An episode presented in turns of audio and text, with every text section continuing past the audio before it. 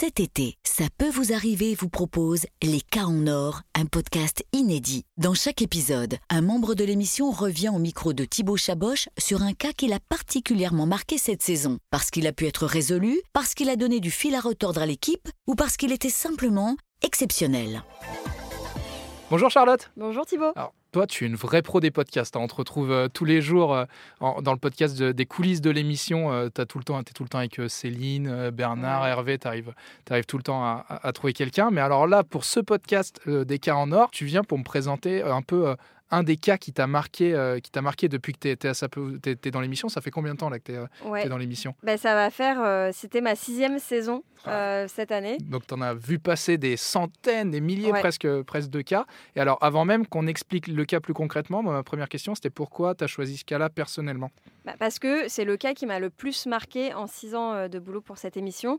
Je te dis, c'est un cas qui remonte à 2017. Donc c'était, euh, je crois, ma première saison dans l'émission. Et pourtant, c'est le cas qui me reste en tête à chaque fois qu'on me pose euh, la question. Ça arrive de temps en temps qu'on me dise bah, quel est le cas qui t'a le plus marqué? Et c'est toujours celui-là qui me reste en tête. Donc je pense que vraiment, c'est euh, le cas, euh, disons, un peu emblématique de, de, pour l'instant, mon, mon expérience dans l'émission. Donc comme c'est un cas qui remonte à 2017, je te le raconte vraiment tel qu'il m'est resté. Mais euh, tu vas voir qu'il m'est resté quand même bien, bien en mémoire. Et donc ça prouve vraiment que le, le cas euh, a été particulièrement marquant pour moi. C'est l'histoire d'un monsieur qui nous explique en fait que je crois que c'était sa grande tante, elle est décédée et il était seul héritier. Et donc en fouillant euh, un petit peu dans les papiers de cette dame, il se rend compte à un moment donné qu'elle avait un conseiller financier, la banque c'était Barclays, qui a des mouvements très bizarres sur les comptes, sur les comptes en banque de cette dame sur ce compte Barclays.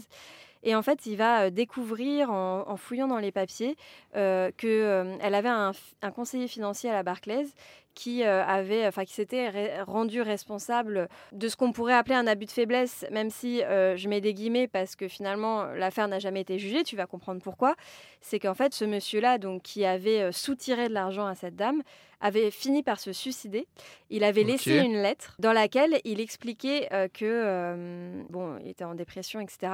Et que parmi euh, bah, les choses qu'il se reprochait et qui expliquaient son geste, il y avait cet argent qu'il avait soutiré à cette dame. Il y en avait quelque chose pour, euh, comme euh, je sais plus, 60 000, 100 000 euros. C'était quand même une somme très importante.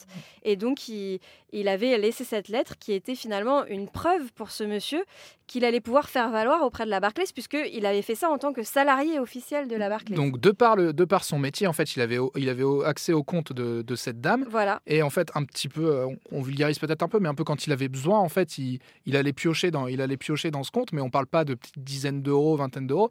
On parle vraiment, comme tu le disais, de centaines, de, enfin de milliers, du moins, de milliers d'euros soutirés euh, assez régulièrement. Voilà. Je saurais pas très expliquer exactement la manœuvre, si c'était euh, qu'il lui demandait euh, carrément euh, est-ce que tu peux me prêter 10 000 euros, ou s'il allait se servir directement sur ses comptes, ou si, sous prétexte de lui faire faire des investissements intéressants, au passage, il grappillait 10 000 euros par-ci par-là. Mais en tout cas, il avait vraiment soutiré frauduleusement des dizaines de milliers d'euros à cette dame. C'est un scénario, c'est presque un scénario de film, on dirait tellement, tellement c'est gros. carrément un scénario de film. Et ce qui s'était passé euh, dans l'émission, puisque nous, notre objectif, c'était pas juste de raconter l'histoire, mais vraiment de trouver une solution pour ce monsieur qui se retrouvait lésé sur son héritage, mais qui surtout voulait euh, conserver les droits de sa grande Bah, tante, euh, pour sa mémoire, pour voilà, pour, pour son honneur un petit peu. ouais. Et donc notre objectif, c'était de trouver une solution. Donc on avait appelé la Barclays en, en fournissant toutes les preuves qu'on avait dans le dossier et notamment la lettre de suicide. Et ce qui s'était passé ensuite, c'est que la Barclays avait répondu à notre appel en reconnaissant que ce monsieur-là étant euh, sous sa responsabilité parce que salarié de la boîte, il fallait qu'il trouve une solution. Mais, mais ça, la, la- la banque avait jamais, euh, s'était jamais rendu compte qu'un de ses, qu'un de ses employés ou enfin avait pas un œil sur les sur les comptes et voyait pas justement ces petits virements un peu un peu suspects? C'était jamais euh, sorti parce que finalement, euh, C'est ce pleine confiance envers, la po- envers le, le salarié en réalité. Bah ouais, c'est comme si euh, ton conseiller bancaire allait chercher euh, 10 000 euros sur tes comptes. Je pense pas Ah, moi, que son directeur. je pense que toi, tu le verrais, mais imagine par exemple ton grand-père, le Ouais. verrait pas forcément. La direction de la banque ne va pas forcément jeter un œil sur tous les comptes. Quand tu vois le nombre de cas de fraude bancaire qu'on a dans l'émission, on se rend compte effectivement effectivement que les banques, elles n'ont pas forcément l'œil sur tous les comptes de leurs clients, Donc, malheureusement. c'est vraiment de l'abus de confiance euh, total. Abus de faiblesse, abus de confiance. Alors, euh, encore une fois, ça n'a jamais été jugé puisque cette personne-là est décédée avant.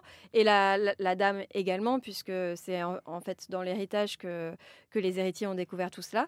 Mais je pense qu'on peut le dire euh, quand même parce qu'effectivement, même si ça n'a jamais été jugé, il y a tous les éléments, à mon avis, de l'abus de faiblesse. Et donc la, la banque, quand elle a appris euh, ce, ce cas qui est quand même totalement hallucinant, elle a, tu, tu le disais, elle a reconnu qu'en effet c'était de sa faute. Et Ouais. alors euh, qu'est-ce qui s'est passé après? Elle a remboursé euh, le, le petit neveu qui lui était. euh, Il y a eu un accord. Ce qui rajoute un petit peu euh, au mystère de ce dossier, c'est qu'on n'a jamais su lequel. La personne qu'on a aidée, donc qui était le petit-neveu, nous a expliqué que pour que l'accord soit scellé, il fallait euh, qu'il ne- n'en dise pas un mot dans l'émission. Alors il a eu le droit de dire euh, simplement que l'affaire était réglée, mais il n'a pas eu le droit de nous donner le montant qu'il avait réussi à obtenir de la part de la Barclays. Avant d'a- avant d'arriver chez vous, avant d'arriver à ça peut vous arriver, j'imagine que euh, le petit neveu, il avait essayé par Bien ses sûr. propres moyens, parce qu'au final c'est toujours ça, les, les, Ouais. les auditeurs qui arrivent chez vous, c'est un peu en dernier recours. Avant ils essayent par leurs propres moyens de régler, de régler le- les cas. Là, Ouais. il avait fait quoi? Il avait, j'imagine, contacté la banque, mais la banque n'était pas du tout euh, réceptive à, à- C'est à- ça. à ces messages. Alors, il faut savoir que c'est un prérequis de façon de l'émission euh, que les gens aient fait euh, tout un tas de démarches pour nous montrer que finalement, euh, ils viennent vers nous en dernier recours. On n'est pas là pour faire de l'assistance juridique, euh, dans le sens où, en fait, euh, les gens doivent vraiment avoir fait des courriers recommandés, euh, avoir euh, fait des expertises, si par exemple leur litige nécessite une expertise pour prouver euh, des dommages, des malfaçons, des choses comme ça. Et, et nous, on arrive vraiment en dernier recours, une fois qu'on a récupéré tous ces éléments-là et qu'on voit qu'on est sûr, nous, que le dossier est solide et qu'on a toutes les preuves. Donc effectivement, ce monsieur-là, il avait récupéré non seulement les relevés bancaires de sa grande-tante décédée, où on voyait les, les retraits euh, Ouais, de suspects. milliers d'euros. euh. Exactement. Il avait récupéré évidemment ce fameux courrier qui sera, euh, je pense, l'élément euh, clé euh, du dossier. Euh, et il avait fait euh, plein de démarches. Il avait envoyé des courriers recommandés. La Barclays, c'est une banque, si je dis pas de bêtises, qui a son siège à Londres, Oui. avec des filiales évidemment en France. Mais ce qui fait que pour atteindre le siège et la grande direction, c'était plus compliqué. Et finalement, grâce à la portée médiatique de l'émission à l'époque uniquement radio RTL, eh ben, on avait euh, réussi à, à trouver un accord.